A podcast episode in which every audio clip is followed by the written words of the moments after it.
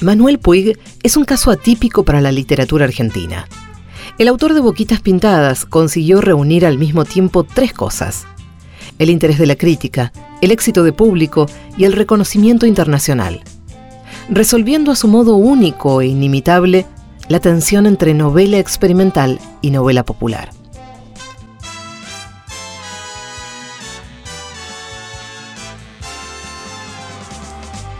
Afecto en su vida privada de viajero a escribir cartas desde todos los lugares donde vivió, Marrakech, Nueva York, Río de Janeiro y Cuernavaca, por citar algunos, Manuel Puig también hizo de las cartas una forma de literatura. Pero ¿quién escribe las cartas de sus novelas? Después de leer dos libros de Puig, dice Juan Carlos Onetti, sé cómo hablan sus personajes, pero no sé cómo escribe Puig. No conozco su estilo. ¿Qué mayor logro para un escritor que lograr que los personajes tomen vida y borren al autor? Su arte radica en esconder la propia voz hasta que la historia parezca contarse sola, deslizándose por la superficie de las cosas. Por eso podemos decir que las 10 cartas que escribe Nené en Boquitas Pintadas son cartas reales que no narran una ficción. En todo caso vemos con claridad aquello que decía Piglia, Puig refleja el modo en que la cultura de masas educa los sentimientos. Pongamos algo de contexto.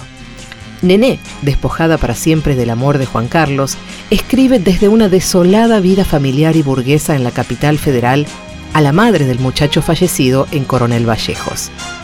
En este acto, quiere que su memoria no se borre y salvar así el lugar que ella ocupa en el cielo de Juan Carlos.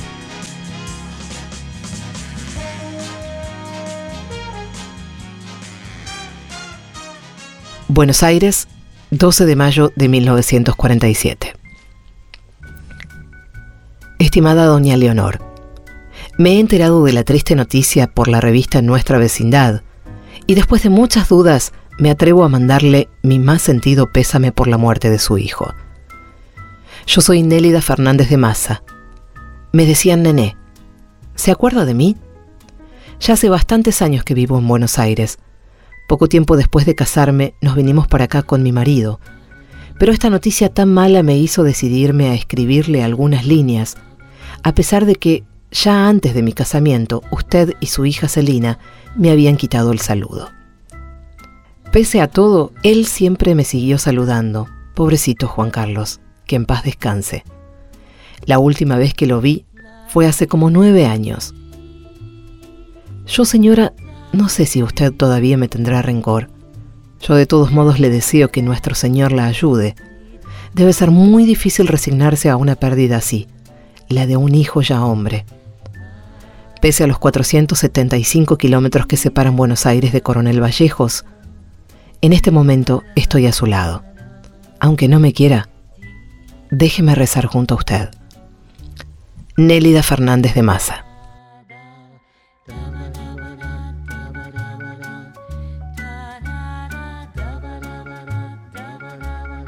En el libro, además de las cartas de Nené, aparecen las cartas anónimas de Mabel, que, a diferencia de Nené, siente culpa por aquel pasado y se confiesa escribiendo bajo el seudónimo Espíritu Confuso al correo del corazón de la revista Mundo Femenino en junio de 1936.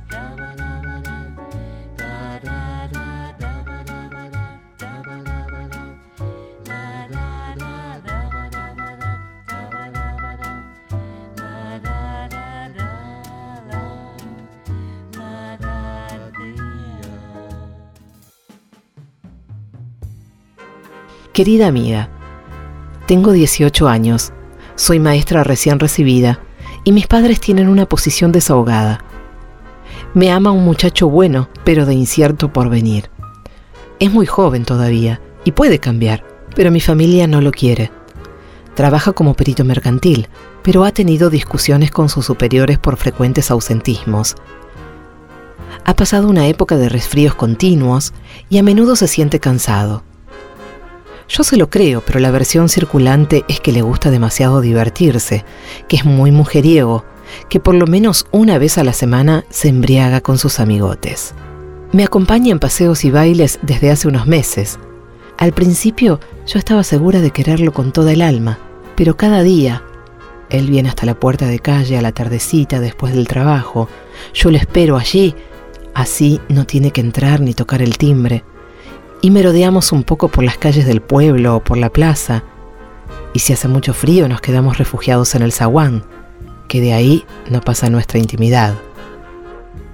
Cuando se va y entro a casa, tengo que soportar los reproches de mis padres, reproches que, cual gota de agua, van horadando a la piedra. Con lo cual, me ha entrado la duda. ¿Lo quiero o no lo quiero? Últimamente ha surgido un nuevo personaje en Discordia, un joven estanciero de origen inglés, menos apuesto que él, pero de trato agradable. Se ha valido de su amistad con papá para introducirse en casa y dirigirme palabras galantes. Y he aquí la disyuntiva. Nos ha invitado a mí y a un acompañante, elegiré a una tía materna, a pasar en su estancia los cuatro días feriados que tendremos a partir del próximo 25 de mayo. Y mis padres insisten en que vaya, a lo cual él se ha opuesto rotundamente. Yo he decidido ir, porque de ese modo sabré si lo echo de menos o no. Pero si cumple su palabra y no me mira más como efectivamente me ha comunicado, amiga, Aguardo su consejo valioso.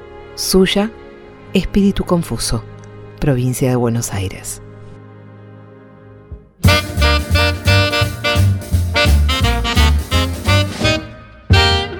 Close to the bone, sweeter is the meat. Last slice of Virginia ham is the best that you can eat.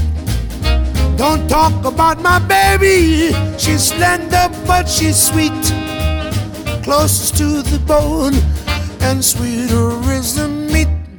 Now she'd make a good thermometer if she drank a glass of wine. She's built just like a garter snake. She climbs up like a vine. My friends tell me I'm a fool to love a girl like that. Here's the reason I like 'em slim instead of big and fat. Cause closest to the bone sweeter is the meat. The last slice of Virginia ham is the best that you can eat. Now don't talk about my baby. She's slender but she's sweet. Closest to the bone and sweeter